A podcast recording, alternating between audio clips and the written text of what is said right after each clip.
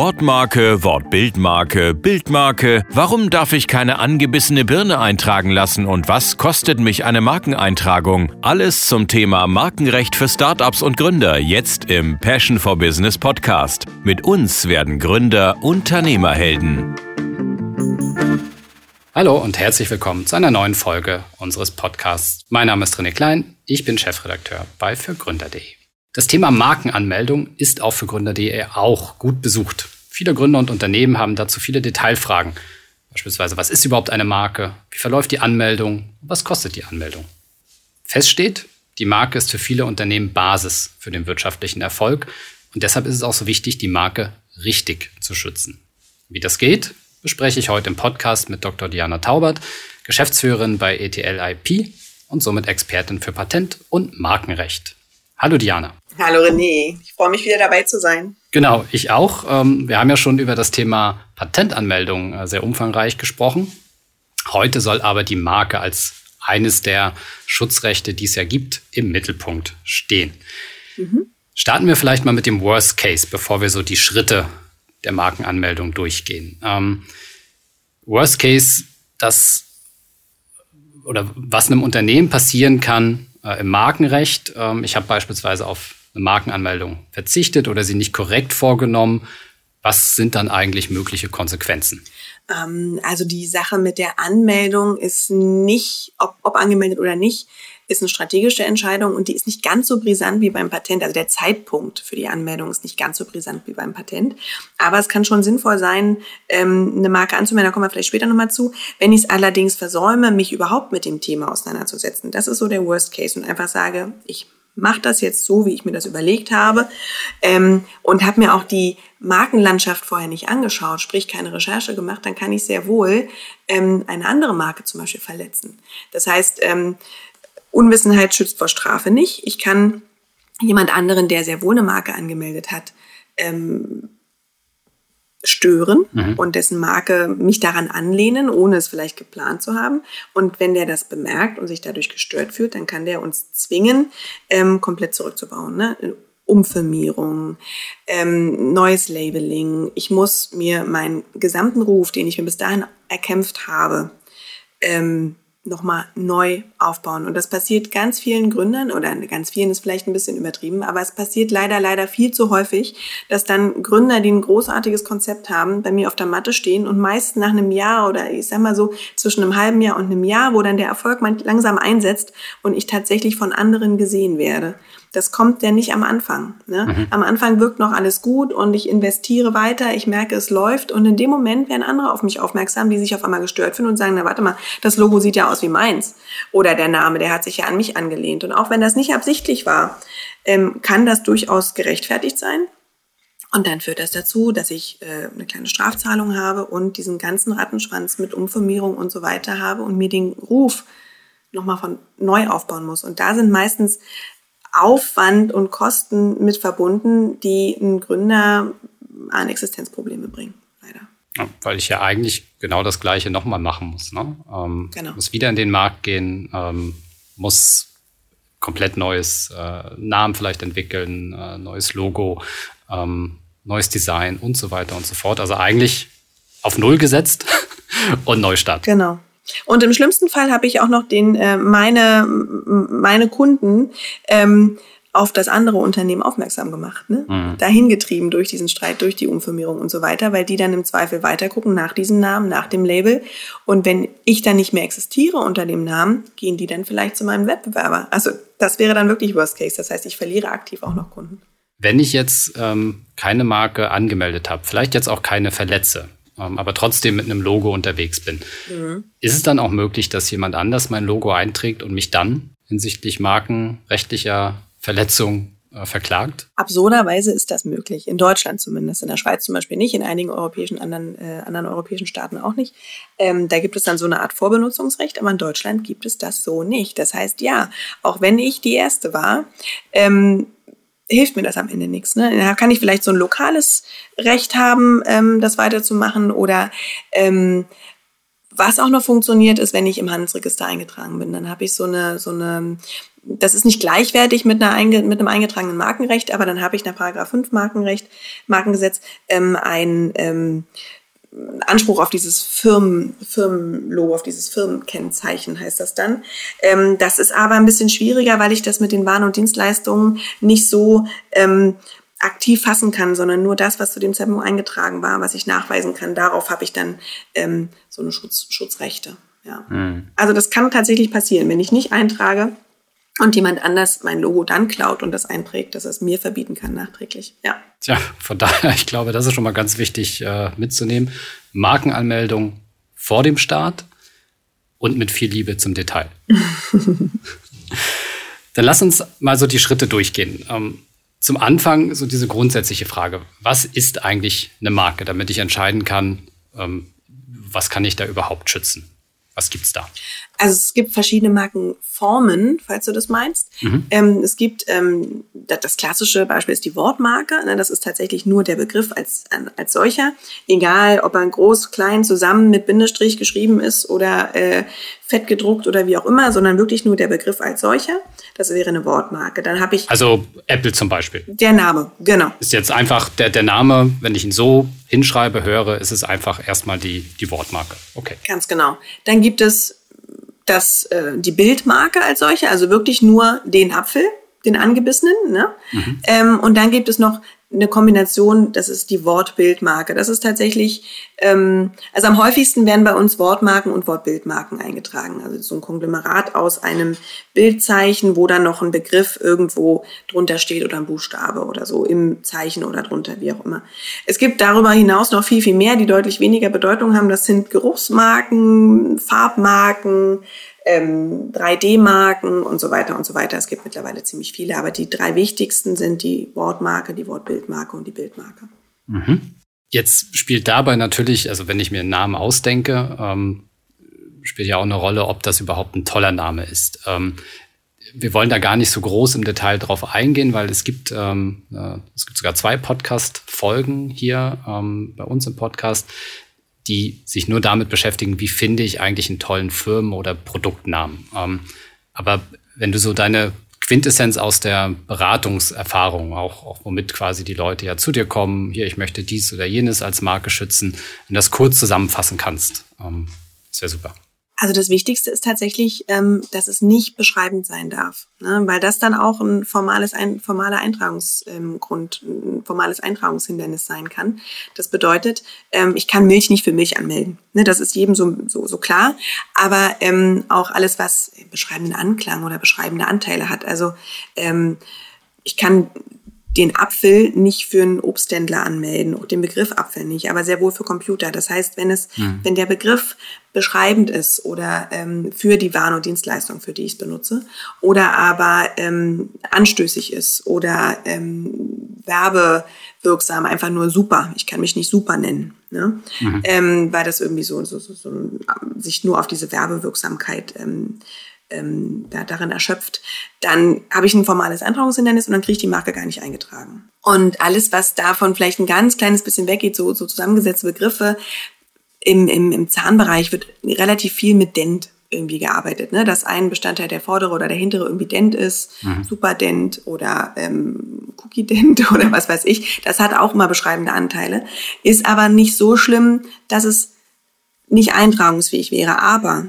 es kommen auch andere auf diese Idee. Dieses Dent, das ist so, mm, steht so im Zusammenhang mit Zähnen, ja. dass es dann ganz, ganz viele auf dem Markt gibt, die dann wieder, weiß ich nicht, Superdent, äh, vielleicht dann nicht Cookie, sondern Schnuppident oder wie auch immer heißen, so dass es dann ähm, zu Ähnlichkeiten kommt und dass ich eine Nähe schaffe unter anderen Marken und damit selber irgendwie ähm, ja so eine Verle Verwechselfähigkeit, Ver Verwechselbarkeit im Endeffekt ähm, mir Ärger ins Haus hole, den ich gar nicht will. Und das heißt wirklich am Anfang sich die Markenlandschaft anschauen ähm, und schauen, dass ich genug Abstand zu anderen Marken habe, um dieses große Feld für mich zu beanspruchen und das dann bespielen zu können. Ne? Mich mhm. nicht im Vorfeld zu sehr einzuschränken. Ja, also deshalb gerade bei der, bei der Auswahl oder bei dem Findungsprozess ähm, sehr kreativ sein, äh, schauen, was, was gibt's alles so ähm, damit ich am Ende auch einen einzigartigen Namen habe, der mich sowohl von der Konkurrenz abgrenzt, als auch eintragungsfähig ist. Ich glaube, das ähm, ist da nochmal ganz genau. wichtig zu betonen.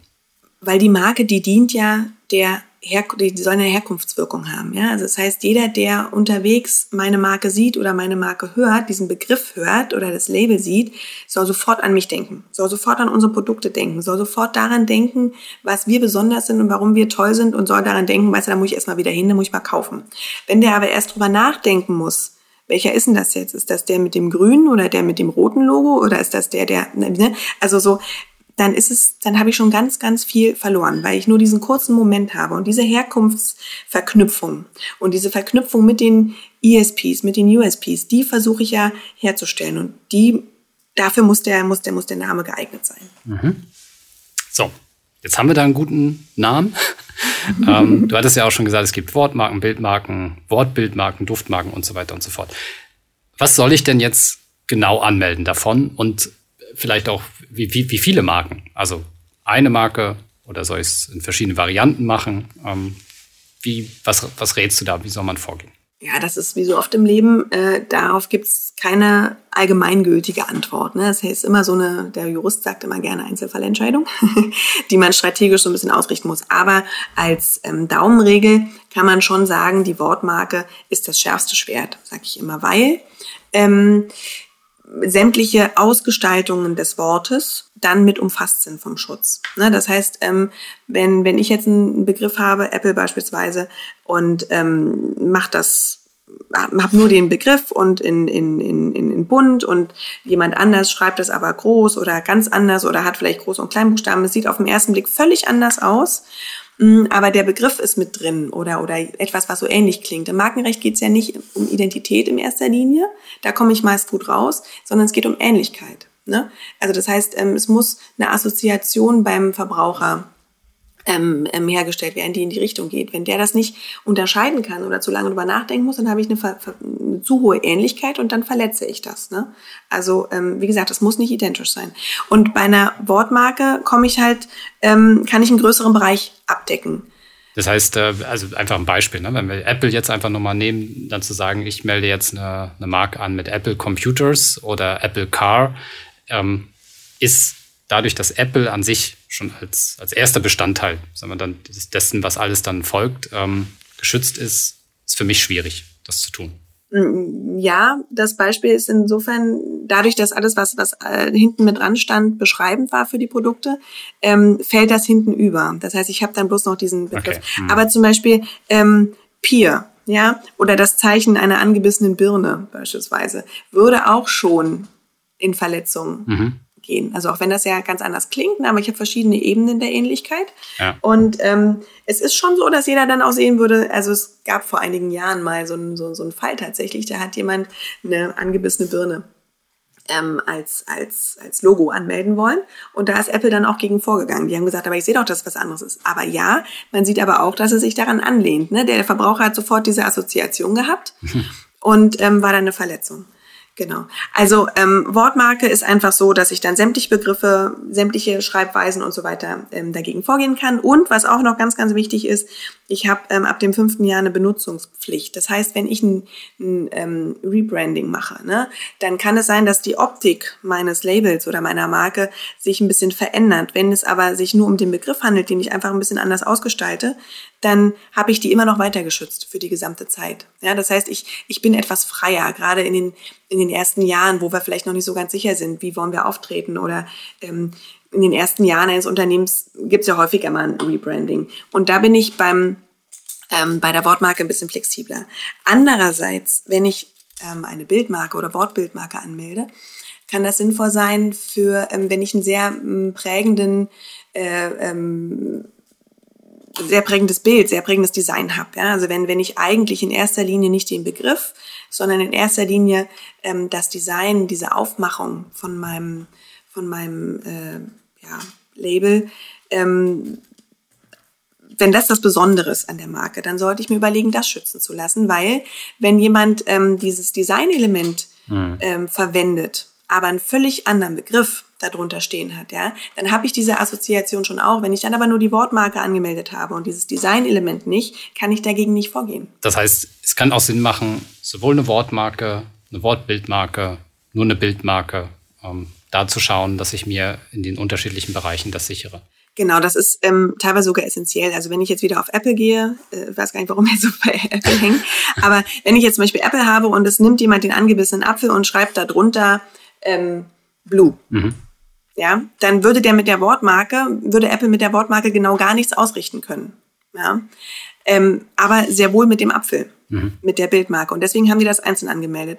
Und ähm, bei Apple weiß ich es jetzt gar nicht genau, aber ich weiß, Nespresso hatte auf diese, ähm, diese Kapsel letztlich, die hatten insgesamt über 70 Schutzrechte eine Zeit lang.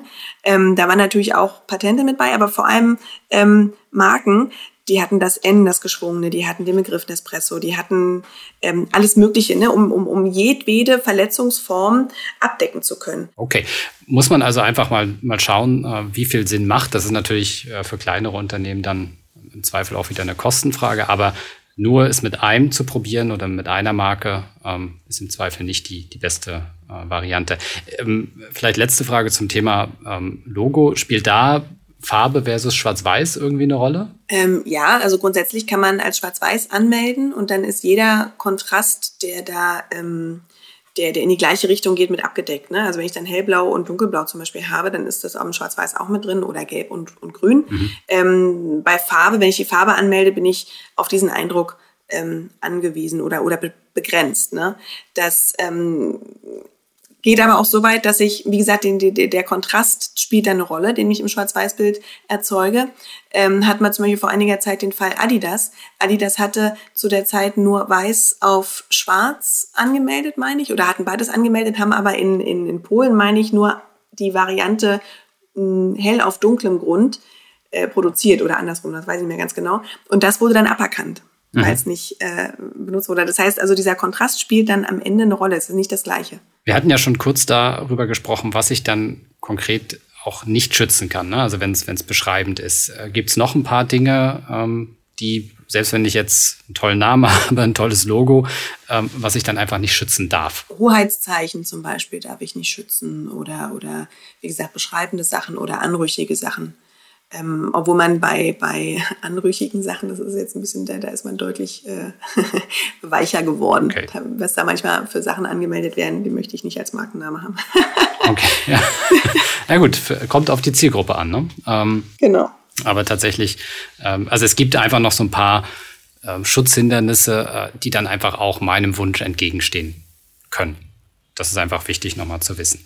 Ja, aber das prüft ja dann der Patentanwalt. Also auch in dem Fall ist es sinnvoll, sich da Hilfe zu holen und eine Kurzberatung und das Zeichen mal vorzustellen und dann kann man die Strategie gemeinsam entwickeln, ähm, welche Markenform die richtige ist und, und ob es überhaupt schützbar ist oder nicht. Mhm. Ganz wichtig vielleicht an der Stelle, ähm, das Amt prüft nicht, also ein Schutzhindernis ist nicht zwingend, ähm, also ein Eintragungshindernis ist nicht zwingend äh, in erster Instanz, dass es die Marke noch nicht gibt. Also das Amt prüft das zumindest nicht. Ja? Das heißt, wenn ihr die Marke eingetragen kriegt, heißt das nicht, dass ihr ähm, automatisch das Recht habt, die so zu benutzen, wenn es kein, ähm, es kann durchaus sein, dass die Marke schon mal genau in der Form auch eingetragen worden ist, worden ist und aufrechterhalten wird. Ja, dagegen geht dann nur der Dritte vor. Von daher wäre ein Schritt jetzt auf dem Weg zur Markenanmeldung die Markenrecherche. Richtig. Um genau so einen Fall äh, genau. nicht passieren zu lassen. Ähm, was hat es damit genau auf sich? Also Markenrecherche ist für mich wirklich ein ganz wichtiger Punkt, ob ich die Marke eintrage oder nicht. An der ersten Stelle, das hatten wir vorhin schon, wir haben das Markenzeichen, wir, wir, wir, wir wissen, was wir als Marke vielleicht verwenden wollen oder sogar eintragen wollen. Ähm, macht eine kurze Recherche. Das kostet nicht die Welt. Es ist wirklich vergleichsweise überschaubar und ihr kriegt ein ganz gutes Gefühl dafür, wie die ähm, Marktsituation aussieht. Und da geht es darum, was eingetragen ist und wofür die eingetragen sind. Ne? Also wenn ich jetzt zum Beispiel, ähm, damit meine ich die Waren und Dienstleistungen.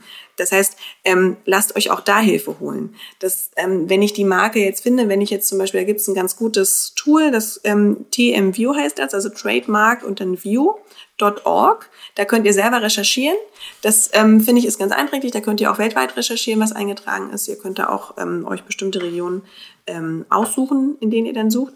Aber ähm, das Ergebnis kann manchmal auch nochmal interpretationswürdig sein. Das bedeutet, ihr findet eine Marke, die eingetragen ist und so ähnlich klingt oder ziemlich genau dem entspricht, was ihr euch als Wortmarke überlegt hattet und äh, bekommt gleich Angst. Das muss nicht sein. Also Fokus, die Zeitschrift und Fokus, das Auto existieren ganz großartig nebeneinander her, sind beide eingetragen, auch als Wortmarke. Ähm, stören sich aber nicht, ne? können sich auch rechtlich so nicht in die Quere kommen. Ähm, auch da lohnt manchmal die Einschätzung und die Marken sind auch grundsätzlich die gesamten zehn Jahre eingetragen, wenn nicht zwischendurch irgendjemand einen Löschungsantrag stellt. Das heißt, wenn jetzt jemand die Marke einfach gar nicht mehr verwendet, ich zahle ja am Anfang meine Gebühr, dann läuft das Ding zehn Jahre und nach vier Jahren ähm, geht die Firma äh, in die Insolvenz und benutzt ihre Marke nicht mehr oder macht ein Rebranding und sagt dem Amt das nicht. Das ist gang und gäbe. Das heißt, die Marke wird gar nicht mehr benutzt. Dann könntet ihr durchaus die Marke wieder eintragen lassen. Und auch da lohnt es sich, wenn man noch mal ein bisschen breiter guckt, wenn man also dann bei Google guckt, wie ist die Marktaktivität und sich dann zu diesen Punkten auch noch mal vielleicht mit einem Patentanwalt oder einem Anwalt für gewerblichen Rechtsschutz auseinandersetzt und ähm, das einschätzt, um das Risiko tatsächlich, ähm, also eine gute Risikoabschätzung machen zu können. Und dann müsst ihr entscheiden, ob ihr in das Risiko geht oder nicht. Ja, ist auf jeden Fall ein Risiko, keine Markenrecherche durchzuführen, ähm, weil nur weil ich dann eingetragen bin, äh, heißt das nicht, dass ich tatsächlich nicht die Schutzrechte anderer verletze genau. Äh, oder überhaupt jetzt äh, für meine Marke dann wirklich ein Schutzrecht habe, weil, wie gesagt, da würden dann ältere Marken schon entgegenstehen. Ähm, vielleicht eine kurze Zwischenfrage. Ähm, du hattest vorhin gesagt, ein Eintrag ins Handelsregister kann schon so einen Quasi-Schutz bewirken. Mhm. Wie sieht es mit einer Domain aus? Also ich sichere mir einfach eine Domain ähm, gemäß meinem tollen Produkt oder meinem Firmenname und dann äh, baue ich da eine Website drauf auf. Ist das nicht auch dann schon so eine Art Schutz? Nee, nee. hat damit nichts zu tun, zumal die ja auch nicht dann äh, mit irgendwelchen Dienstleistungen äh, oder Waren äh, verbunden werden kann. Aber eine Domain kann später eine Rolle spielen bei, ähm, bei der Benutzung. Also wenn ich ähm, eine Domain habe, die meiner Marke entspricht, die eingetragen ist und die später nachweisen muss, dass ich benutze, mhm. dann kann diese Verwendung der Internetseite mit dieser, unter dieser Domain ähm, eine Benutzungshandlung sein. Okay, aber ganz wichtig, äh, nur weil ich eine Domain habe, heißt das nicht, dass ich Schutz auf diesen Begriff habe. Ich genau. glaube, das ist nochmal ganz genau. wichtig. Ähm, weil äh, ne, es ist ja tatsächlich so, man, man sucht erstmal, gibt es schon eine Domain, die so heißt, hat dann vielleicht auch äh, die Idee, ach, wenn es die Domain noch nicht gibt und ich kann die reservieren, dann wird es auch keinen geben, der das irgendwie äh, geschützt hat als Marke. Genau, es ist sogar so, dass ich ähm, mit meiner Marke, wenn ich eine Markeneintragung habe, ähm, zu den ähm, zur DENIC zum Beispiel gehen kann und sagen kann, schau mal hier, ich habe hier die Marke eingetragen, ähm, ich möchte jetzt so eine Art Vorkaufsrecht haben, beziehungsweise wenn ich im, ähm, den Firmennamen exakt so eingetragen habe, wie ein anderer die Domain ein, ähm, verwendet, dann kann ich, habe ich das Recht, dem die Domain ähm, abzunehmen. Dieser Podcast wird präsentiert von der KfW Bankengruppe. Ob Sie gründen oder in ein bestehendes Unternehmen einsteigen, Fördermittel der KfW erleichtern Ihnen die Existenzgründung und Ihre ersten Jahre der Selbstständigkeit. Finden Sie die passende Förderung und lassen Sie sich von anderen Vollblutunternehmerinnen und Unternehmern inspirieren. Unter kfw.de/slash gründen und kfw.de/slash Nachfolge. Alle wichtigen Infos dazu finden sich auch in den Shownotes dieser Folge. Ein wichtiger Punkt auf dem, ne, nachdem ich jetzt die Markenrecherche gemacht habe, ähm, sind ja auch noch die Markenklassen, für die ich die Anmeldung vornehme. Was sind Markenklassen und worauf muss ich da achten? Also die Waren- und Dienstleistungsklassen, die klassifizieren letztlich die Produkte oder Dienstleistungen, mit denen ich die Marke benutzen will oder wo, ja, die ich mit der Marke ver vertreiben oder äh, benutzen will, ähm, in 42 Nizza-Klassen. Also so eine Klassifizierung, die einheitlich, nicht ganz weltweit, aber die schon von der, von der Orientierung her einheitlich benutzt wird. Ähm, da muss ich das, das muss ich zuordnen. Und ich, ähm, im Deutschen ist es zum Beispiel so im deutschen Verfahren, dass ähm, drei von diesen Klassen immer inklu inklusive sind im, in den Gesamtkosten, in den Amtsgebühren. Mhm. Ähm, bei Europa ist nur eine inklusive. Das ist manchmal ein bisschen schwierig beim Ausrechnen, aber das ähm, muss man einfach wissen. Und in, in, in China habe ich nochmal eine, eine andere Berechnungsgrundlage und da habe ich dann, da kann ich immer nur eine Klasse pro Marke anmelden und muss dann halt mehrere Marken und so weiter. Aber grundsätzlich ist wichtig, ähm, die Waren und Dienstleistungen, mit denen ich die Marke verwenden möchte, die muss ich bestimmten Klassen oder sind bestimmten Klassen zuordnenbar und bei der, bei Markenschutz ist das entscheidend, wo die zugeordnet sind. Kannst du uns mal ein Beispiel geben, wie so eine Klasse heißen kann oder was so drei Klassen wären, die ich mir für mein was weiß ich, Fitnessstudio oder also für, für Also das bekannteste, Bekleidung zum Beispiel, mhm. die 25, ähm, die Klasse 25, die umfasst alle möglichen Bekleidungsstücke. Und dann kann ich innerhalb der Klasse, also die, die Ober, Oberbegriff wäre Bekleidung, und da kann ich darunter dann nochmal gehen in Oberbekleidung, Kinderbekleidung, Schuhe, ähm, Mützen, Schals und so weiter. Da kann ich immer noch weitergehen. Designdienstleistungen wären dann wieder in einer anderen Klasse, kann ich dir nicht genau sagen, welche das ist, aber die Dienstleistung ähm, zum Entwerfen dieser Kleidung ist wieder eine andere Klasse. Das heißt also ein Designer, der seine Produkte selber ähm, vermarktet. Ähm, der schreibt das Label, die Marke nachher auf diese Bekleidungsstücke, auf das Kleidchen beispielsweise oder das Hemd, ähm, braucht dafür die Klasse 25. Okay. Und für die Dienstleistung des Entwerfens hat er dann aber eine andere Klasse. Kann ich da nicht einfach alle nehmen, um auf der sicheren Seite zu sein? Na, das kostet. also, da sind, äh, ich, ich habe es immer mal ausgerechnet, es sind ein paar tausend Euro, vier, fünf, ja, irgendwas über, über 4000 Euro ähm, Amtsgebühren alleine, die da anfallen. Mhm. Und im ersten, in den ersten fünf Jahren kannst du das machen. Das ist eine gute Idee, äh, wenn du das Geld investieren möchtest.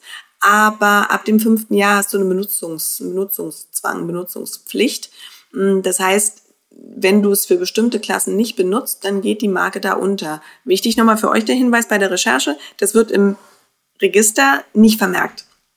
Aber man hat dann nicht mehr das Recht, gegen andere vorzugehen. Also wenn ich den, äh, wenn ich nur Schlüsselanhänger produziere und keine Bekleidungsstücke, aber nur die Bekleidungsstücke angemeldet habe an der Stelle, ähm, dann kann ich niemand anders verbieten, mhm. Bekleidungsstücke mit meinem Label zu benutzen. Nach fünf Jahren. In den ersten fünf Jahren ist das egal, da habe ich so eine Schonfrist, aber danach ähm, könntet ihr immer sagen, ja, schönen Dank, dass du mir geschrieben hast und ähm, aber weiß doch bitte mal die Benutzung nach. Mhm. Deswegen vielleicht an der Stelle gleich der Hinweis, solche Sachen aufheben. Ne? Also wenn ihr über diese fünf Jahre rüber seid, wenn wir, wir sagen unseren Mandanten, wir haben diese, diese, diese Frist notiert, ne? wenn diese fünf Jahre um sind, dann, dann reden wir immer noch mal miteinander und schauen so ab jetzt bitte mal, darlegen und, und immer so, so, so, so Rechnungen und ähm, irgendwelche Bildschirmfotos etc., die die Benutzung nachweisen in verschiedenen Sachen tatsächlich aufheben, weil das kann mal relevant werden. Okay, also ich kann am Anfang vielleicht versuchen, ein bisschen breiter zu schützen. Mhm. Kann auch erstmal funktionieren. Dauerhaften Schutz habe ich aber auch nur dort, wo ich tatsächlich am Markt dann aktiv bin und diese Marke auch sichtbar mache. Ganz genau. Jetzt habe ich das gemacht, äh, habe das hingeschickt. Ähm, kann ich dann loslegen mit meinem Markenauftritt? Oder habe ich noch was zu beachten? Mm, also grundsätzlich kannst du, wie gesagt, sogar vorher loslegen. Das ist nicht so entscheidend wie beim Patent. Ähm, ich kann in dem Moment, wo ich den Schutz habe, also es gibt noch ähm, eine Widerspruchsfrist, die ich abwarten kann, weil eben das Amt nicht prüft, ob diese Marke bereits vorhanden ist oder nicht. Ähm, die, die, ja, das ist also nicht, nicht ähm, von, von Behördenseite geprüft, sondern das reguliert der Markt, sel Markt selber will heißen, wenn dann ein Dritter kommt und sagt, nee, nee, nee, nee, warte mal, meine, das ist viel zu dicht an meiner Marke dran. Ich setze Widerspruch gegen die Eintragung, dann kann er nochmal sich das Widerspruchsverfahren anschließen. Okay, das heißt, äh, also dann könnte ich tatsächlich ein Problem haben. Ich bin, falls mal Messen wieder äh, stattfinden, ähm, schon mit meiner neuen Marke auf der Messe. Mhm. Es läuft aber beispielsweise noch diese Widerspruchsfrist. Ähm, mhm. Konkurrent entdeckt mich gegebenenfalls gerade da bei, bei diesem Auftritt. Der Auftritt ist auch vielleicht erfolgreich. Ähm, dann habe ich das gleiche Problem, was wir am Anfang schon mal beschrieben hatten. Ähm, ich muss im Zweifel alles nochmal neu machen und äh, mein Markteintritt äh, war nicht von Dauer. Mhm. Genau, aber das Problem kann ich nicht mit der Eintragung umgehen, sondern und, und auch nicht mit dem Zeitpunkt, wann, wann diese Eintragung ähm, rechtskräftig ist, sondern das ist entscheidender, ob ich recherchiert habe oder nicht. Wir hatten das beim, bei der Patentanmeldung auch. Äh, es gibt betrügerische Rechnungen, die verschickt werden nach so einer Anmeldung. Ähm, Gibt es das auch bei der Marke? Ja, ja, ja, unbedingt, auf jeden Fall. Insbesondere von der Vipo auch ähm, an der Stelle. Da sind es gar nicht so sehr, doch, da sind es auch die, die, die Aufrechterhaltungsgebühren. Also nach zehn Jahren muss ich ähm, äh, nochmal Geld dafür bezahlen, wenn ich weitere zehn Jahre ähm, Schutz haben möchte. Ähm, interessant ist auch zum Beispiel, dass Markenrechte unbegrenzt verlängerbar sind. Ne? Beim Patent habe ich ja so eine Maximalfrist von 20 Jahren. Mhm. Mm, beim Marken habe ich das nicht. Da gibt es unglaublich alte Marken, äh, die, die weiter aufrechterhalten und auch genutzt werden. Das ist unbegrenzt an der Stelle. Ähm, aber wenn auch hier, wenn ich einen Vertreter habe, ähm, wird grundsätzlich der Vertreter angeschrieben und das Amt schickt üblicherweise keine Erinnerungen ja, also an irgendwelche Zahlungsfristen oder so. Das heißt, wenn ich eine offizielle E-Mail kriege oder ein offizielles Schreiben oder ein offiziell aussehendes Schreiben, ja, ja. immer erstmal hellhörig werden und nicht ähm, irgendwelche Gebühren bezahlen und schon gar nicht doppelt bezahlen. Im Zweifel ein Patent dann mal drauf ansprechen. Ja, leider. Also sehr ähnlich wie auch beim Handelsregistereintrag. Wenn man den vorgenommen hat, äh, kriegt man auch lauter äh, Rechnungen dafür, äh, als wenn man dann quasi fünf Handelsregistereintragungen vorgenommen hat. Was ganz spannend ist, ist auch, dass ähm, Marken, die ich in Deutschland oder Europa eintrage, ähm, von aus China überwacht werden. Das heißt, ich kriege regelmäßig auch irgendwelche E-Mails oder oder um, ähm, Schreiben aus ähm, aus dem asiatischen Ausland, wo dann steht, ja hier, ähm, da hat jetzt jemand ähm, deine Marke angemeldet, möchtest du nicht dagegen vorgehen? Meistens sind die das selbst. Die äh, versuchen nämlich die Marken dann anzumelden, weil sie spekulieren, ähm, dass man auf den chinesischen Markt geht, um dann die Marke an, an einen ja, wieder zu verkaufen, zu veräußern. Das ist aber manchmal ein bisschen schwierig formuliert und man denkt, man muss da jetzt vorgehen und wird abgemahnt. Das ist dann nicht der Fall. ist auch ein Geschäftsmodell. Leider ja. Expansion nach China ist aber ein gutes Stichwort. Ähm, was ähm, jetzt bei der Markenanmeldung, glaube ich, auch noch wichtig ist, das Thema internationale Strategie. Hm. Fange ich jetzt mit Deutschland an, mache ich gleich weltweit. Äh, wie würdet ihr vorgehen? Was würdet ihr raten? Da ist es auch wie beim, wie beim Patentrecht im Endeffekt, dass ich entweder, ich muss unterscheiden nationale Schutzrechte oder ähm, wo will ich hin. Ne? Ich kann zum Beispiel eine Anmeldung in Europa machen, eine einheitliche Anmeldung, eine sogenannte Unionsmarke. Da ist mittlerweile ähm, Großbritannien ebenso nicht mehr drin wie die Schweiz. Ähm, aber dann habe ich für ganz Europa Schutz, das haben wir vorhin schon mal gesagt. Dann kann ich aber natürlich auch nationale Staaten einzeln auswählen. Deutschland, deutschsprachiger Raum, Österreich, wie auch immer. Oder eben Frankreich, USA und so weiter. Wenn ich mir da unsicher bin, ähm, sollte man vielleicht mit der deutschen Marke starten, weil ähm, also man muss immer schauen, auf wo bin ich aktiv. Ne? Ich habe ähm, immer die Möglichkeit, die Einfuhr zum Beispiel auch in diesen Wirtschaftsraum dann ähm, zu untersagen. Das heißt, vielleicht stört mich wirklich nicht, wie es in China aussieht, weil ich das da sowieso gar nicht nachverfolge. Ja, also das heißt aber noch lange nicht, dass jemand, ähm, der der asiatische Produkte, also den, der in Asien produziert, der darf dann eben nicht in den Raum, wo ich die Schutzrechte habe, sprich Deutschland oder Europa und so weiter. Ähm, das heißt, ich starte vielleicht in Deutschland, ist auch das kostengünstigste Modell. Ich habe vorhin gesagt, da sind ähm, drei Klassen schon inklusive in den 290 Euro Grundgebühren oder, oder Amtsgebühren. Ähm, und dann habe ich auch hier wieder einen, äh, einen Zeitraum, einen Prioritätszeitraum, wo ich mit dem gleichen Anmeldetag wieder expandieren kann. Also noch eine internationale ähm, Hinterlegung machen kann bei der WIPO, eine sogenannte IR-Marke beantragen kann. Das heißt, ich gehe zentral über die WIPO in andere ähm, Regionen oder eben auch eine einheitliche ähm, Unionsmarke anmelden kann. Allerdings ist es im Gegensatz zum Patentrecht hier ein halbes Jahr. Kein ganzes Jahr, sondern nur ein halbes Jahr. Also ich muss ein bisschen schneller sein in der Entscheidung. Ganz genau, ganz genau. Aber es ist nicht so, dass mir meine eigene Marke bei der Anmeldung im Weg steht. Das ist vielleicht nochmal ganz entscheidend. Wer schon den Patent-Podcast gehört hat, ähm, da haben wir gesagt, ihr habt nur dieses eine Jahr und ihr habt nur den einen Schuss. Das ist bei der Marke anders. Bei der Marke ist es so, man kann nachträglich ähm, die gleiche Marke immer wieder anmelden mit gleichen oder anderen Dienstleistungsklassen, Warendienstleistungsklassen. Ähm, ja, weil wichtig zu wissen, man kann den, die, die Waren- und Dienstleistungsklassen nicht erweitern. Das haben wir vorhin so nicht gesagt. Ne? Aber man, man muss sich festlegen, man, man entscheidet sich für drei Klassen mhm. ähm, beispielsweise. Und dann fällt mir ein Vierteljahr später ein, ah, Frau Torwart, ich wollte doch aber da jetzt noch, eigentlich mache ich jetzt doch noch Bekleidung oder Schlüsselanhänger oder was auch immer. Ja, ja. Dann kann ich nicht sagen, okay, melde ich nach an, sondern das ist immer verbunden mit einer Neuanmeldung. Aber die ist eben auch möglich. Ne? Das sind halt nur noch mal die vollen Kosten. Okay, gut. Also haben wir jetzt das Thema internationale Markenanmeldung auch abgehandelt, hängt eben so ein bisschen von der Strategie ab. Ähm, wichtig, man kann in Deutschland starten und verbaut sich dann im Prinzip, also hat dann noch alle Möglichkeiten im Endeffekt. Ja. Genau. Mhm. Markenüberwachung. Also ich bin jetzt mit meiner Marke aktiv. Ähm, ist das ein Punkt, zu dem du raten würdest? Ähm, ist das wichtig, äh, da hinzuschauen? Was tun so Wettbewerber eigentlich? Oder wenn ich die Marke habe, ist mir doch egal, was die anderen tun. Bei der Marke ist das ist es mir persönlich sehr, sehr wichtig, darauf zu achten, dass ich das überwache. Sowohl den Markt überwache als auch die Eintragungen überwache. Da, bei der Eintragungsüberwachung können wir zum Beispiel helfen, indem wir die Register regelmäßig überwachen. Das machen wir, mhm. ähm, ja, das bieten wir einfach als Dienstleistung an, weil worauf man achten muss, ist, dass es nicht zu einer Verwässerung kommt. Ne? Wenn also zu viele Marken in meiner Nähe, wir haben vorhin gesagt, ähm, es ist wichtig darauf zu achten, dass der Abstand zu anderen möglichst groß ist. Ne, dass ich das bei der, bei der Wahl meiner Marke, meines Firmenkennzeichens, was auch immer, ähm, beachte, eine Recherche mache, gucke, dass der Abstand zu anderen groß ist. Und das muss so bleiben.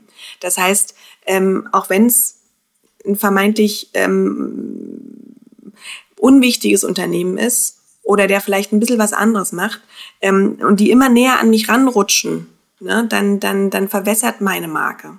Und dann ist auch der, ähm, die, die, die Strahlkraft und auch die Schutzwirkung, die ich habe, die, die, die reduziert sich. Mhm. Dann noch, noch ein bisschen einen anderen Bereich, der da, der da mit reinspielt, ist diese, äh, ist der Gattungsbegriff. Also wenn ich jetzt zum Beispiel mir anschaue, ähm, Föhn.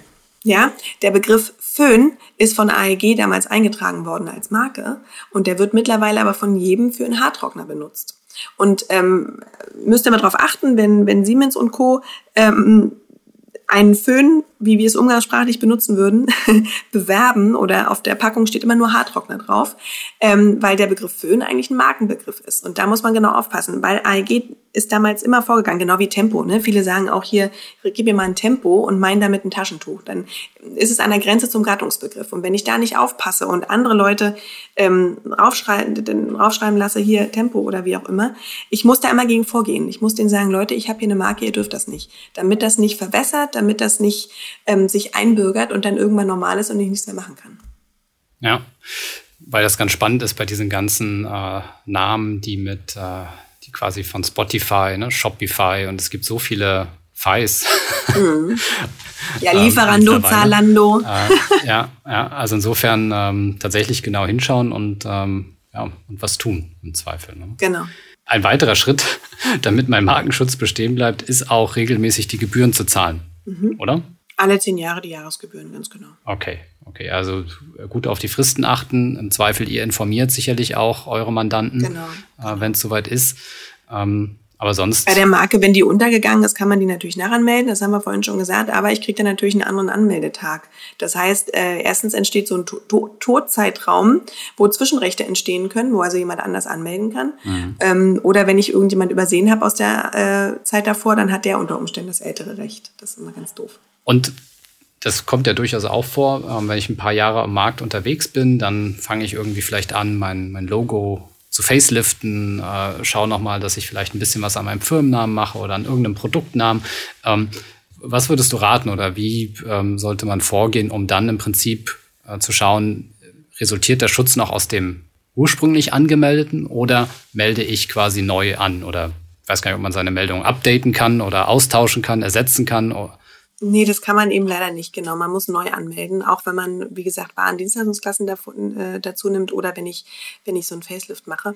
Ähm, da, das ist auch eine Einzelfallentscheidung. Man muss halt gucken, wie ähnlich bin ich noch, wie gleich bin ich noch, ähm, ähm, was ist der Gesamteindruck. Sieht der, im Endeffekt sieht der ähm, Verbraucher die Änderung. Das ist, glaube ich, das Entscheidende an der Stelle. Mhm. Wenn, ähm, wenn man nacheinander, die, nicht wenn man sie direkt vergleichen kann, nebeneinander hält, sondern wenn man nacheinander dieses, diese, diese Logos sieht.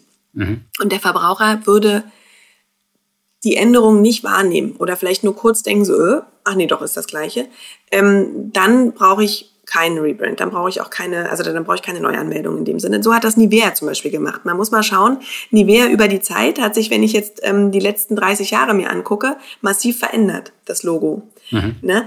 Wir nehmen es aber nicht wahr, weil das immer so kleine Minischritte waren. Das hängt auch mit der, ähm, also dass wir diese Änderung so wie so ein Kind, was wächst letztlich, wo man die Änderung eigentlich nicht wahrnimmt. Ähm, das ist zulässig, aber auch da muss ich dann letztlich gucken. Also da geht es um die Benutzung beispielsweise auch, ne? Und, und auch um das, wie, wie ich vorgehen kann, wie, wie die Schutzwirkung sich nachher erstreckt. Ähm, aber im Zweifel auch jemanden fragen, der da häufiger auf solche Sachen raufschaut und ähm, das mit dem mal strategisch zu besprechen. Ja. Also einfach auf dem Radar haben. Ne? Also genau. gerade am Anfang ist das vielleicht, ne, man äh, sucht ja auch, wir geben ja auch eine Checkliste für die Gründung raus und dann steht eben drin, okay, denkt über eure Markenrechte nach und dann, dann macht man das auch zum Start. Und später dann ähm, ja, hat man es im Zweifel einfach nicht mehr so auf dem Schirm ne? und sagt, mhm. oh, okay, wir ändern das jetzt mal, okay, aber was hat das dann eigentlich alles noch so für, für Folgen? ähm, da hängt dann doch noch mehr dran. Genau. Aber ähm, also wenn ihr euch von, von Patentanwälten beraten lasst in der, an der Stelle oder die an Eintragung damals ganz am Anfang vornehmen lasst durch einen Patentanwalt, dann hat der auch diese fünf Jahre, das ist so der kritische Zeitpunkt, ähm, im Blick Und ein halbes Jahr vorher, so ist es bei uns zumindest, ähm, unterhält man sich dann nochmal. Was habt ihr vor? Benutzt ihr so weiter? Wie benutzt ihr jetzt? Und so weiter, so dass man da auch nochmal kritisch drauf schaut. Und in den mhm. ersten fünf Jahren ist das weniger kriegsentscheidend vielleicht. Ja, im Prinzip haben wir dann eigentlich, glaube ich, alle Schritte, die es braucht, ähm, mhm. um zu einer Marke zu kommen, abgehandelt oder fehlt noch ein Punkt aus deiner Sicht? Nö. Nö. Dann ist ja die spannende Frage, wenn jemand zu euch kommt und ähm, euch da um Unterstützung bittet, ähm, womit muss man so an Kosten rechnen? Ähm, es kommt darauf an, ob er über euch kommt. Mm, also so eine, so eine Markenanmeldung. Wie gesagt, Recherche halte ich für noch wichtiger als die Anmeldung an sich. Ja. Ähm, so eine Recherche im deutschen Raum ist die natürlich ein bisschen weniger hochpreisig als im europäischen Raum. Weil in Europa, da sind 25 oder 27 Länder mit dabei, die ich recherchiere. Mhm. Auch national dann recherchiere. Da bin ich dann schon mal im Bereich von 600 bis, bis, bis 900 Euro für die Recherche. Alleine im Deutschen bin ich da ein bisschen drunter. Mhm. Also in Europa sind die Kosten alleine amtsseitig bei 850 Euro für eine Klasse und in Deutschland bekomme ich drei Klassen inklusive für 290 Euro. Wir hatten das im Endeffekt auch bei der Patentanmeldung ja schon. Ne? Also es hilft hier nicht zu sparen, weil am, am Ende ist das einfach auch ein Investment, was man tätigt. Es ist die Marke, die beim Kunden für Wiedererkennung sorgt, äh, die für Kundenbindung sorgen kann später. Und das ist dann vom Wert her einfach viel, viel mehr als das, was ich jetzt am Anfang gegebenenfalls ähm, in anwaltlicher Unterstützung und auch eben in Amtsgebühren äh, zahle. Ähm, also von daher nicht sparen. Ja, man sieht das ja auch. Ich meine, der Wert einer Marke, der steigt natürlich massiv mit dem ähm, Unternehmen, mit der, mit der, mit dem Erfolg des Unternehmens, aber auch mit der Dauer, die, die das Unternehmen lebt, weil ich diese Marke immer mit diesem Unternehmen in Verbindung bringe. Das ist das, wenn man über euer Unternehmen redet, redet man ja nicht ähm, über das, was der Klaus da gerade macht, sondern oder oder oder das Produkt, sondern man man nennt es immer beim Namen, bei der Marke. Das ist letztlich das, was in aller Munde ist, ne? Und ähm, das den Wert, den sieht man auch also äh, alleine bei, bei Streitsachen. Nimmt ein äh, Gericht üblicherweise, also für eine ganz normale Marke, die jetzt nicht jeder von uns kennt, 50.000 Euro Streitwert an. 50.000 Euro ist so der Wert, mit dem ich reingehe. 80.000 ist ganz üblich. Und umso älter, ich meine, Amazon, da sind wir im Millionenbereich, ne, für die, für die Markennamen. Mhm. Und ähm, das ist was, was ich auch nachher beim äh, mit veräußere. Ne, beim, beim, beim Verkauf, bei einer M&A und so weiter, da gehen auch immer die Markenrechte mit rein. Das, das verkaufe ich im Zweifel mit. Das kann durchaus auch spannend sein, auf wen das dann nachher angemeldet ist, auf den Geschäftsführer oder ähm, das, das, das Unternehmen. Aber da äh, redet besser mit dem Steuerberater. Vielleicht, vielleicht da ein, äh, ein Tipp für das Gründerteam. Ähm äh, darauf zu achten, dass es eben nicht auf eine Person angemeldet ist, oder? Um, das kann spannend, das wenn ich es sauber mache, kann es durchaus strategisch sinnvoll sein, dass ich das auf den Geschäftsführer beispielsweise oder einen Gesellschafter oder irgendwie einen, eine Einzelperson anmelde. Dann sollte ich aber relativ zügig in, ich, mein Gefühl, das ist jetzt kein, kein hart kein harter Fakt, aber mein Gefühl ist immer so, im ersten Jahr sollte man das glatt gezogen haben mit einem Lizenzvertrag. Ne? Ich kann ja auch am Anfang sagen, solange das Unternehmen noch keine ähm, schwarzen Zahlen schreibt oder keine nennenswertigen Gewinne macht, ähm, stelle ich das lizenzfrei zur Verfügung dem Unternehmen, diese Marke. Und danach möchte ich so und so viel ähm, in der und der Art und Weise partizipieren. Wenn ich allerdings nichts tue, dann ist irgendwann, dann, dann kriegt der Steuerberater graue Haare, weil dann ist die Frage, ob nicht nach einer gewissen Zeit, wenn das Unternehmen mit dieser Marke gewachsen ist, unter diesem Markennamen gewachsen ist oder mit dem Markenprodukt gewachsen ist, ob das dann nicht äh, eine Einlage war, die dann der Geschäftsführer, der Gesellschafter, wie auch immer, gemacht hat. Okay. Und ähm, das kann dann ganz schön kritisch sein, das auseinander zu klamüsern und wann das passiert ist. Von daher, innerhalb des ersten Jahres zieht es glatt. Okay. Also, im, ja. Das ist nochmal jetzt ein kleiner Bonustipp zum Ende. Diana, Gibt es noch Punkte, die du unbedingt loswerden möchtest für alle die, die jetzt über die Markenanmeldung nachdenken oder nochmal so die wichtigsten Punkte zusammenzufassen? Also wir haben, glaube ich, die allerwichtigsten gesagt. Es wird immer ganz, ganz viele Extrapunkte geben, die wir jetzt hier nicht anschneiden konnten. Die sind aber dann auch ein bisschen individueller. Aber ganz wichtig ist, recherchieren. Mhm. Unwissenheit schützt vor Strafe nicht an der Stelle. Ne? Ähm, eine hundertprozentige Sicherheit kriegt ihr auch bei der Recherche nicht, aber ihr könnt das Risiko deutlich besser einschätzen und ähm, startet vielleicht mit einer, meistens Wortmarke, ähm, in der Anmeldung oder holt euch da Hilfe, noch besser. Nutzt die kostenlosen Beratungsgespräche bei den Anwälten. ähm, um da für euch die richtige Strategie einfach zu ermitteln. Das, ihr könnt nicht alles wissen, sage ich immer. ja, vielen Dank. Ähm, das war's zum Thema Marke. Diana? Ich danke dir. Ich freue mich auf den nächsten. An der Stelle nochmal der Hinweis, es gab auch schon einen Podcast zum Thema Patent. Ähm, also wer in diese Richtung unterwegs ist, äh, kann da in die Folge reinhören. Und äh, genau, wir haben ja noch ein paar Schutzrechte und wir haben auch noch eine ganze Reihe an anderen rechtlichen Themen, über die es sich für Gründer und Unternehmer zu sprechen lohnt. Vielen Dank auch an die äh, Zuhörer und bis zum nächsten Mal. Viel Erfolg. Tschüss. Das war der Passion for Business Podcast. Für mehr Infos und weitere Folgen mit spannenden Gästen besuche uns auf passionforbusiness.de.